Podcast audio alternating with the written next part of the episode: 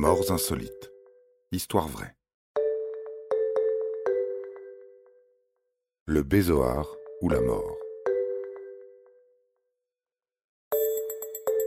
Si vous étiez condamné à mort et qu'on vous donnait une chance, une unique chance de vous en sortir, vous l'accepteriez, non? Et si pour échapper à la mort, il vous fallait quand même souffrir un peu? Un peu beaucoup.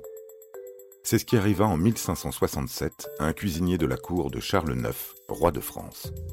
Il accepta d'être le cobaye d'une expérience menée par Ambroise Paré, qui ne croyait pas aux vertus de la pierre de Bézoard.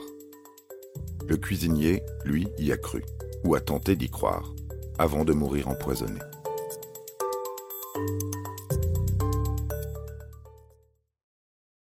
Le bézoard, aussi appelé pierre de fiel ou perle d'estomac, est un amas de débris qu'on trouve dans l'estomac de certains ruminants, comme les vaches ou les chèvres.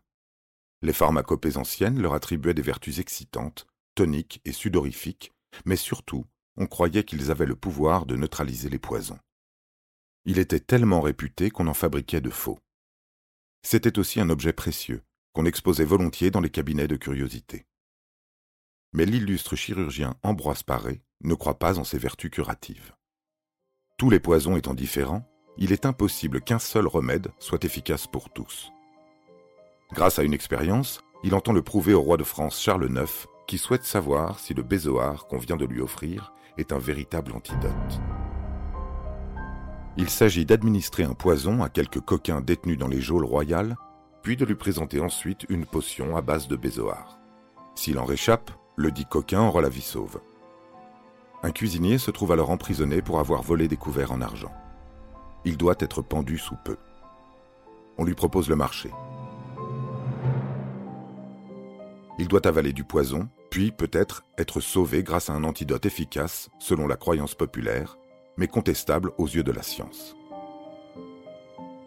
Le marmiton, n'ayant rien à perdre, accepte. On recourt alors à un apothicaire royal pour préparer le poison et le contrepoison de Bézoard. L'homme arrive avec ses deux fioles et en fait boire coup sur coup le contenu au voleur. Presque aussitôt, celui-ci se met à vomir et à se tordre de douleur en criant qu'il a le feu au corps et en demandant à boire. On l'abreuve généreusement, mais rien n'y fait. Son supplice dure sept heures, durant lesquelles il réclame en vain la potence.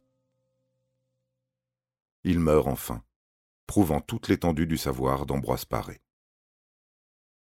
Et voilà, vous savez tout sur la mort du marmiton qui tenta sa chance et le regretta. Faites donc attention vous aussi, avant de devenir cobaye pour la science. C'est un métier risqué, qui en plus d'être parfois fatal, peut se révéler très douloureux. Vous avez aimé cet épisode? N'hésitez pas à le commenter, à le partager et à le noter. À bientôt pour de nouvelles histoires. Studio Minuit créateur de podcasts addictifs.